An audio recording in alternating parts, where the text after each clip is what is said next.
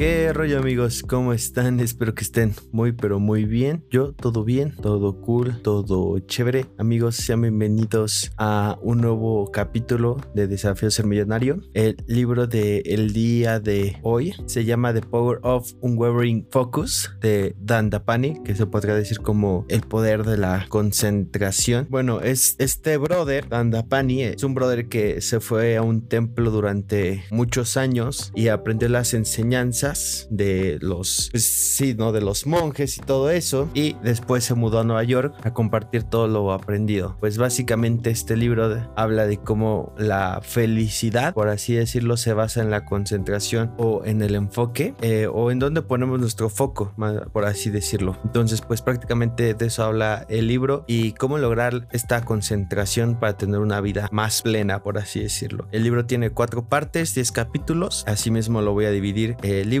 entonces, pues vamos a pasar con la parte 1 y el capítulo 1 de este resumen. Capítulo 1 se llama Fundamentos para una mente concentrada. Y primero, el autor empieza hablando de la importancia de vivir una vida enfocada en el propósito. Nos dice que tener un propósito claro y significativo en la vida no solo nos brinda dirección, sino que también añade un profundo sentido a nuestras acciones diarias. El autor nos dice que al vivir con un propósito, nuestras direcciones y acciones están alineadas con metas más grandes y significativas. También menciona que tener un propósito claro nos ayuda a superar desafíos y momentos difíciles, ya que podemos recordar por qué estamos haciendo lo que hacemos. Entonces, de los primeros pasos que tenemos que hacer es reflexionar sobre nuestro propósito personal y cómo eso puede afectar positivamente diversos aspectos de nuestra vida, desde nuestras relaciones hasta nuestra percepción del trabajo y los desafíos. También nos habla de los tres estados de la mente, que son consciente, subconsciente y superconsciente, y compara la mente con un edificio de tres pisos, donde la mente consciente está en el piso inferior, la subconsciente en el medio y la superconsciente en la parte superior. Cada estado tiene características distintas y destaca que solo la superconsciente sabe lo que es bueno para uno. Lo importante aquí es entrenar la mente, especialmente la subconsciente, para tomar decisiones y vivir una vida plena. También nos dice cómo el exceso de información en la actualidad afecta la capacidad de la mente para procesar y tomar decisiones. También nos habla de la importancia del deseo inextinguible para lograr cualquier cosa. Nos menciona que el deseo de poseer algo junto con una claridad de propósito son fundamentales para el éxito. Nos habla de la creencia en la manifestación de nuestros deseos y nos dice que la persistencia y la paciencia son claves. Y dicho esto, pasamos al capítulo 2, preparándose para el éxito. Y aquí lo primero que nos habla de autores de los tres impulsos para una vida enfocada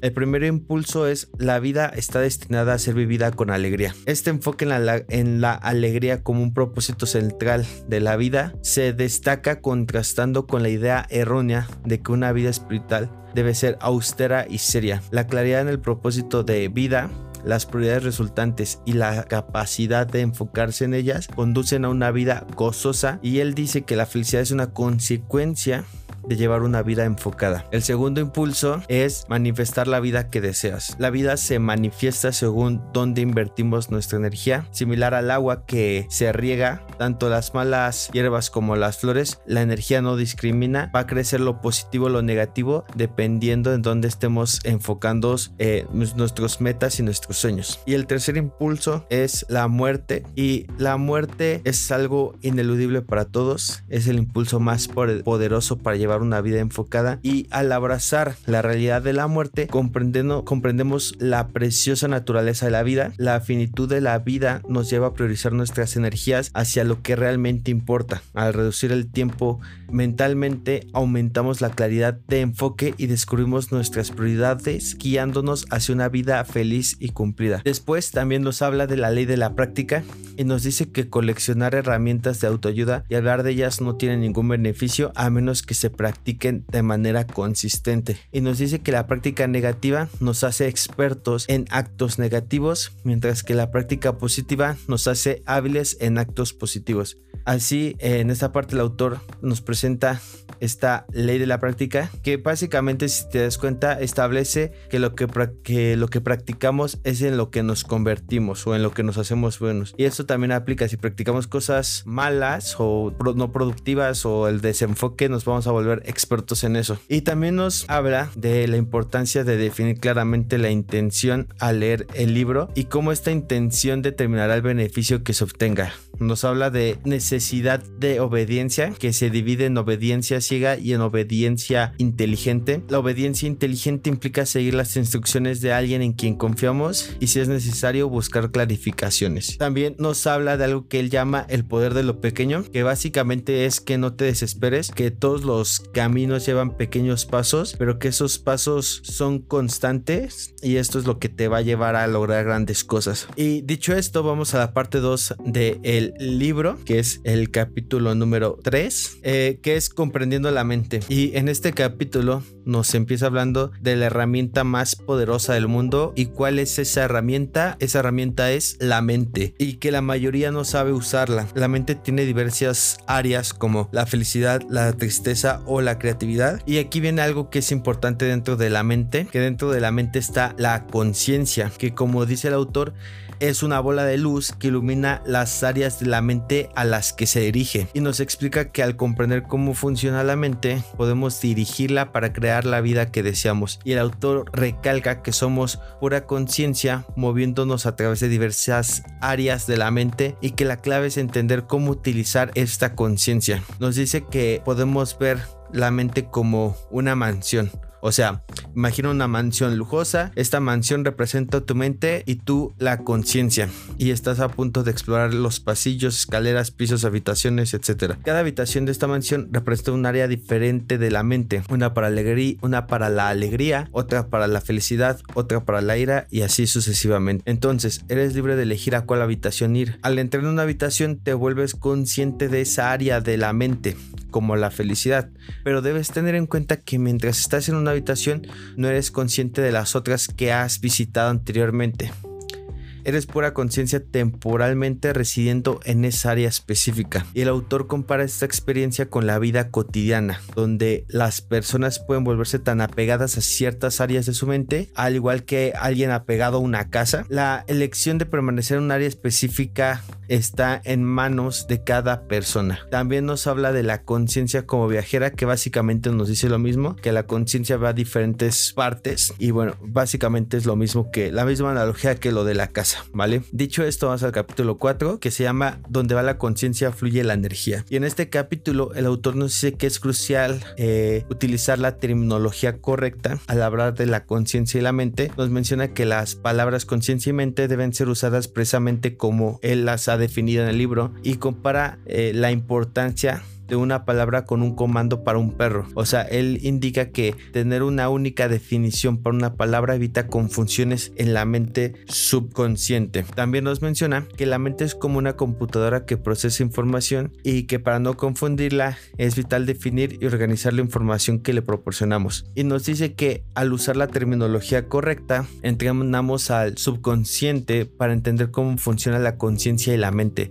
y propone que al hacerlo la mente subconsciente puede guiarnos de manera más efectiva. El autor nos dice que al igual que en una película, las personas permiten que su entorno dicte la dirección de su conciencia durante el día y esto puede generar, puede generar experiencias diversas, algunas de las cuales hasta pueden ser perturbadoras pero la idea central es que la gente a menudo se convierte en esclava de su entorno, permitiendo que las circunstancias determinen sus experiencias emocionales a lo largo del día. Y el autor destaca la importancia de tomar conciencia de cómo usamos nuestras palabras y cómo podemos liberarnos de vivir como esclavos de nuestro entorno al tomar control de nuestra conciencia. Y el autor nos dice que la conciencia es como un perro con correa que está siendo tirada en todas direcciones por su entorno. O sea, imagina la conciencia como un perro y presenta tres categorías. El perro entrenado, el no entrenado con correa y el no entrenado y sin correa. El no entrenado sin correa es el perro sin restricciones que se ve atraído por cualquier estímulo, ya sea un olor de un gato, otro perro, una paloma, lo que sea y la energía sin restricciones de este perro se traduce en una mente incontrolable con pensamientos incesantes, conversaciones mentales, indecisiones y fatiga mental.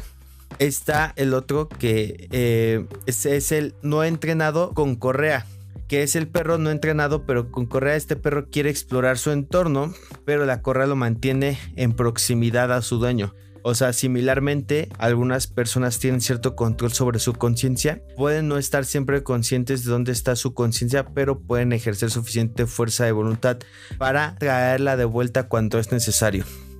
Y finalmente está el entrenado, que sería eh, el perro entrenado, comparándolo con personas que han entrenado su conciencia. Y este perro muestra un alto nivel de autocontrol e incluso puede resistir la tentación de comer hasta recibir instrucciones. Y aquí el autor destaca que algunas personas han entrenado su conciencia para ser obediente, esperando instrucciones y renunciando a la necesidad de interactuar indiscriminadamente con su entorno. Y bueno, después nos habla, también hay que aclarar que esto es una analogía, ¿vale? Que él hizo el autor, nada más o sea, no quiere decir que las personas son como perros.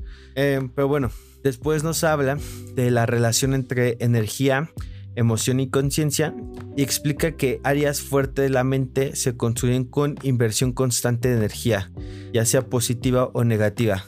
Y destaca la característica magnética de la energía, que a medida que fluye a, un área de la mente, esta se fortalece y se vuelve más magnética, trayendo más conciencia hacia ella.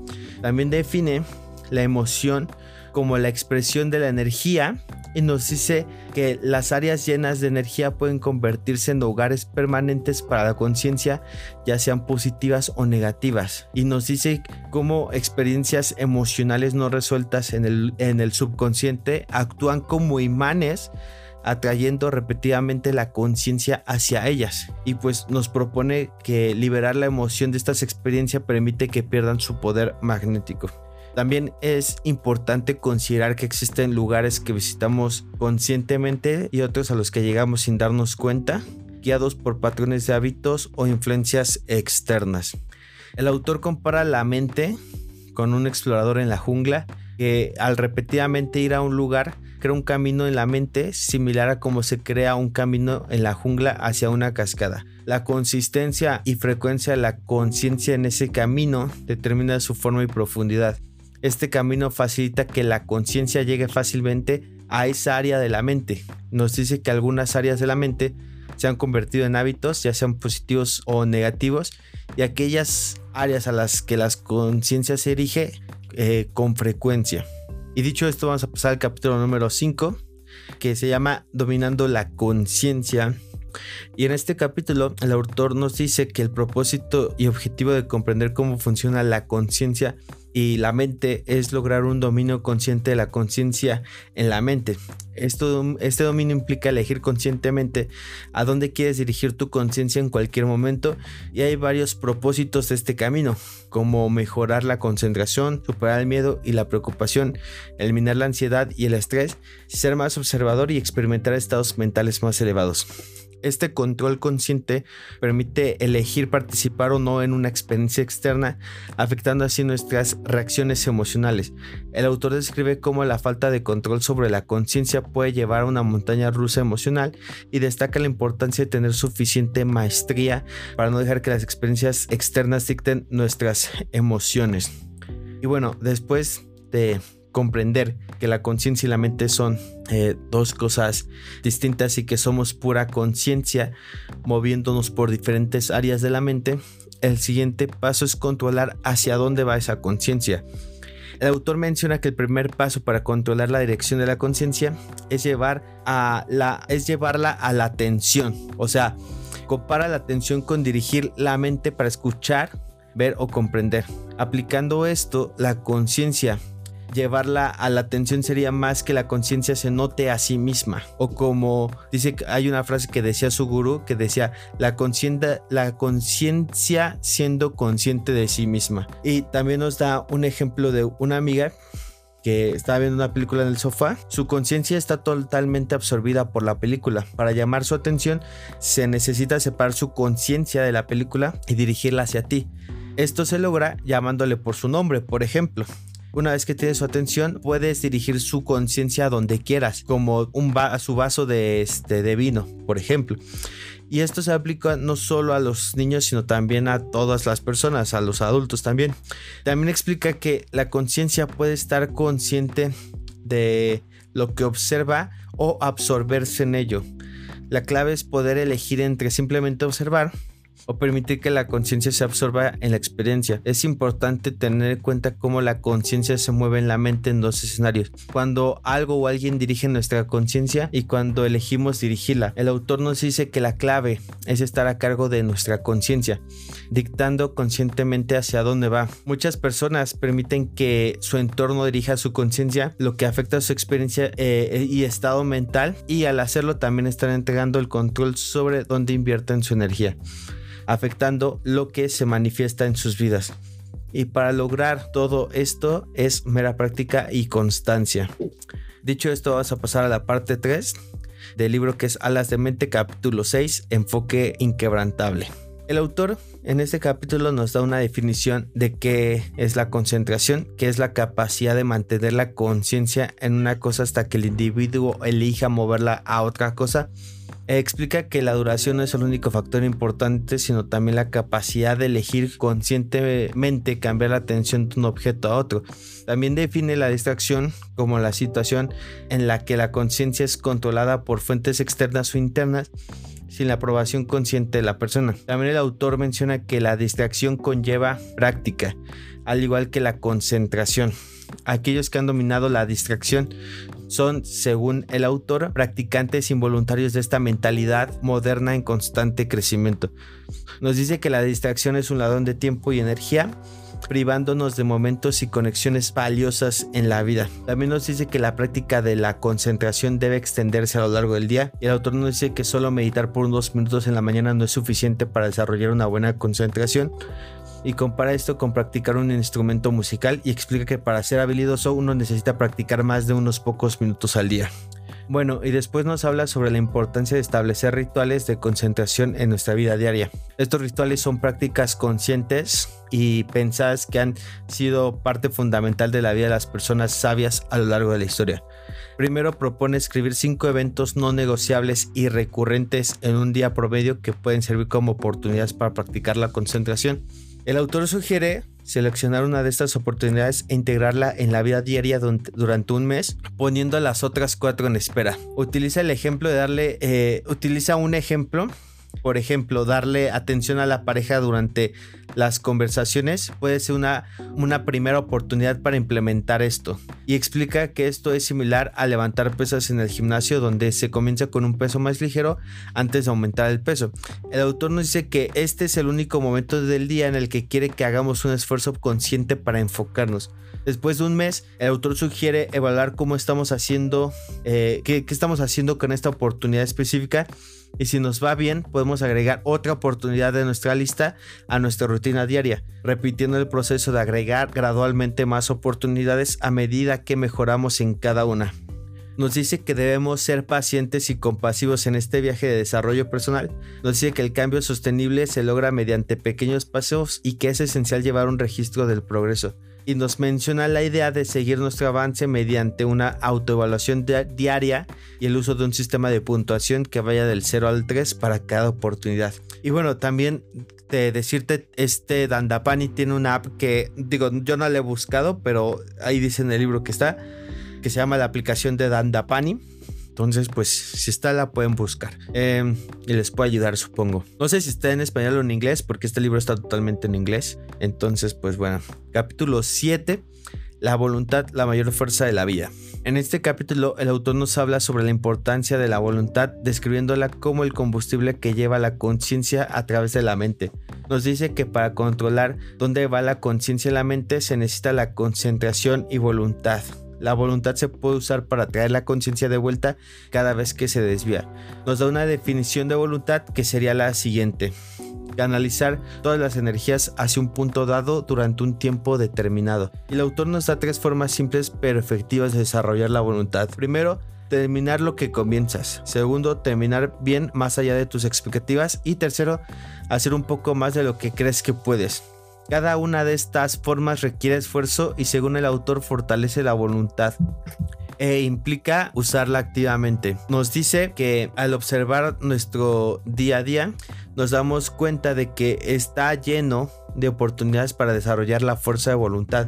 No podemos dedicar solo 10 minutos al día a este desarrollo y luego comprometernos en actividades que solo socaven durante el resto del día. Debemos identificar eventos recurrentes en nuestro día y aplicar los tres métodos de desarrollo de la voluntad en ellos y esto es una de las cosas más cruciales que nos dice que existen. Una de las cosas cuando empezamos el día, te voy a dar un ejemplo y nos sirve para practicar la voluntad, es hacer la cama y que no solo es una práctica para empezar el día con una sensación de logro, sino como una oportunidad para desarrollar la fuerza de voluntad y se enfatiza que la claridad de la intención es crucial. Al hacer la cama estamos desarrollando la fuerza de voluntad para dirigir nuestra conciencia y por ende nuestra energía hacia donde queremos. También nos habla de la importancia de definir qué significa terminar lo que comienzas y cómo hacer un poco más de lo que crees puede que, puedes hacer en cada tarea. O sea, e, el autor nos dice que debemos eh, aplicar todos estos principios no solo en casa, sino también en el lugar de trabajo. El autor también nos comparte una enseñanza de su maestro que es dejar una habitación mejor de lo que la encontraste y él, él también nos dice cómo pequeños actos que por ejemplo como alinear los zapatos pueden marcar una gran diferencia en nuestro día a día y en nuestra voluntad que es lo que estamos fortaleciendo. Y nos da una actividad que es como la, la actividad pasada, es idéntica pero con la voluntad que es identificar cinco eventos recurrentes en tu día para aprovechar oportunidades para desarrollar la fuerza de voluntad e igual practicar una, eh, una un mes e ir subiendo la intensidad con, conforme vamos avanzando en el tiempo. También nos habla de dos prácticas a, largo, a, largo plazo y esto es para las personas que se profundizar en el desarrollo de la fuerza de voluntad. Pero hay una advertencia que antes debe, se debe abordar, que antes de abordar estas prácticas el autor aconseja que primero se consoliden las prácticas diarias de desarrollo de la voluntad identificadas en la lección pasada. O sea, eso es como que primero es lo pasado y ya después te vas a estas prácticas de largo plazo. La práctica a largo plazo 1 y aquí el autor nos motiva a identificar cinco proyectos iniciados en los últimos años que no se han completado. Pueden ser proyectos grandes o pequeños y la idea es enfocarse en completar uno de eso antes de pasar al siguiente. Entonces, eh, lo que enfatiza es que, que debemos definir qué es terminar el proyecto y después aplicar los métodos que, que hemos visto aquí en el, en el libro, los, los métodos que hemos estado viendo. Esa es, esa es la primera práctica a largo plazo, la 1. Y la práctica a largo plazo 2 es similar a la práctica 1, que se nos, se nos pide en esta ocasión identificar cinco ocasiones en los últimos 12 meses en la que nos hemos comprometido en hacer algo pero no lo cumplimos.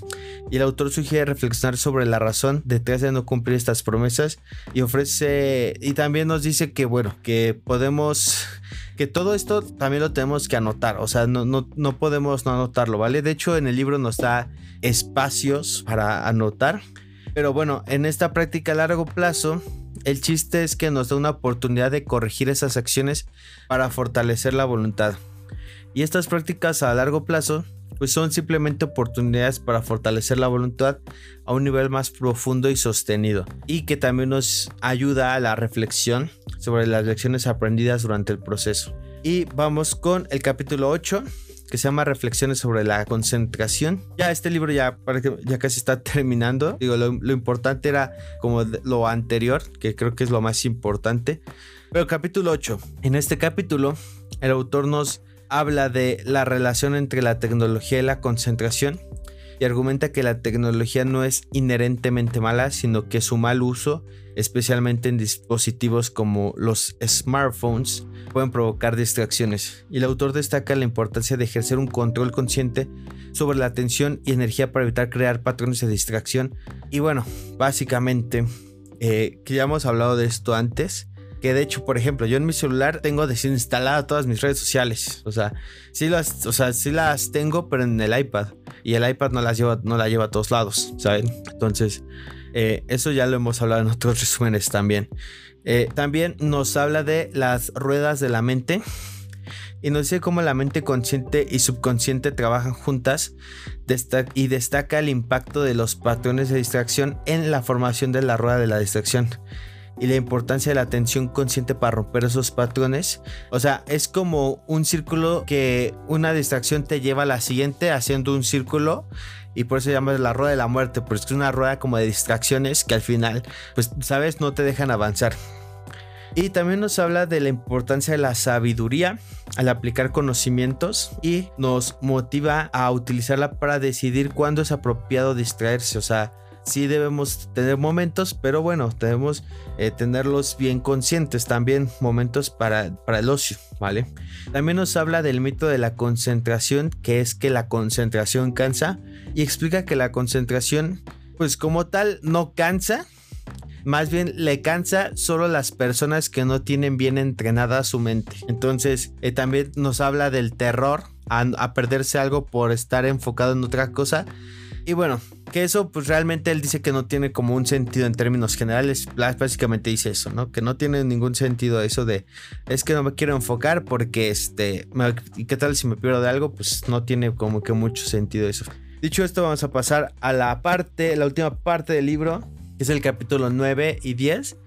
Y el capítulo 9 habla de los cuatro enemigos y bueno, en este capítulo eh, los cuatro enemigos de la mente son la preocupación, el miedo, la ansiedad y el estrés. Y destaca varias cosas. Primero, importancia de estar presente. El autor nos dice que estar presente es fundamental para aprovechar al máximo nuestras experiencias. También nos dice que decirle a alguien que esté presente es incorrecto y nos sugiere que se le diga que se enfoque, ¿vale?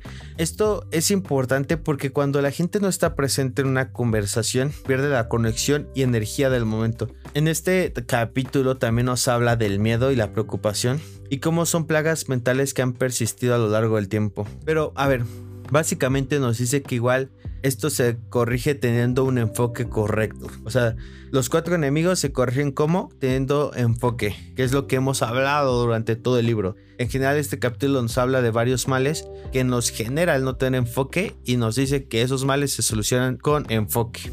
¿Y cómo se logra el enfoque? Pues ya lo vimos, ¿no? Atrás que igual sería importante que no se queden solo, y se los he dicho, no se queden solo con el resumen. Eh, si pueden explorar más, si pueden ir con un profesional, si pueden hacer más cosas, háganlas, ¿vale? Y bueno, último capítulo eh, se llama Herramientas en Acción. El autor aquí eh, explora el impacto negativo de ciertos pensamientos en la paz mental de las personas. Estos pensamientos no deseados pues son pensamientos que agotan la energía y muchas veces se arraigan como huéspedes no deseados en la mente de muchas personas y aunque algunas personas intentan deshacerse de ellos, a menudo terminan aceptándolos como compañeros no deseados. El autor dice prácticamente lo mismo. La solución es el dominio, del, el dominio de la conciencia en la mente. Otra cosa que, eh, que se me hace importante es que dice que no te preocupes por eventos del pasado ya que son irreversibles. Sin embargo, él también sabe que acciones del pasado pueden traer consecuencias en el futuro. Pero es importante de igual forma no permitir que la conciencia refuerce esos patrones negativos de nuestro pasado. Es, es, importante liberar la mente, ¿vale? O sea, sí, prácticamente yo lo definiría como no dejar que te domine. Yo lo definiría así. Y bueno, dicho esto, esto sería todo por el capítulo de hoy. Eh, Libro bueno. A ver, eh, creo que si es el primer libro sobre enfoque que lees en tu vida, te va a impactar, ¿sabes?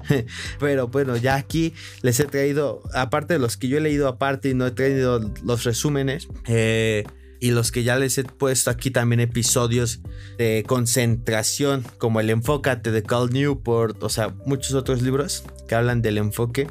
Este, pues bueno, creo que es un libro bueno sí los recomiendo. Sí le pongo, digamos, 4.5 estrellas de 5. Algo así le pondré. Es bueno, creo que como todo es bueno cuando la aplicas. Bueno, yo creo que eso es lo importante. Y pues bueno, listo. Eh, no olviden, si les gusta este episodio y me quieren agradecer, no olviden, me pueden seguir, bueno, si no importa dónde me estés escuchando, si en YouTube o en Spotify, me ayuda muchísimo que me sigas, que sigas el podcast o el canal de YouTube, ya sea en cualquier plataforma, me, me ayuda muchísimo que lo sigas. También si me quieres ir a si quieres ir a chismear un rato conmigo, este, en Instagram, ahí estoy. También te agradecería mucho si vas y me sigues. Porque todo ese tipo de cosas, pues bueno, ayuda al algoritmo a que, bueno, podamos seguir llegando a más personas, o más bien yo, yo, yo, yo mero que pueda seguir llegando a más personas y recomiéndeme con sus amigos, si crees que eh, le puede ayudar a alguien, a algún amigo, pues también mándaselo, ¿no? Eh, sería muy importante y me ayudarías mucho, ¿vale? Eh, y bueno, listo, eso es todo por el libro del, del día de hoy, el episodio, no olviden que los amo, bye.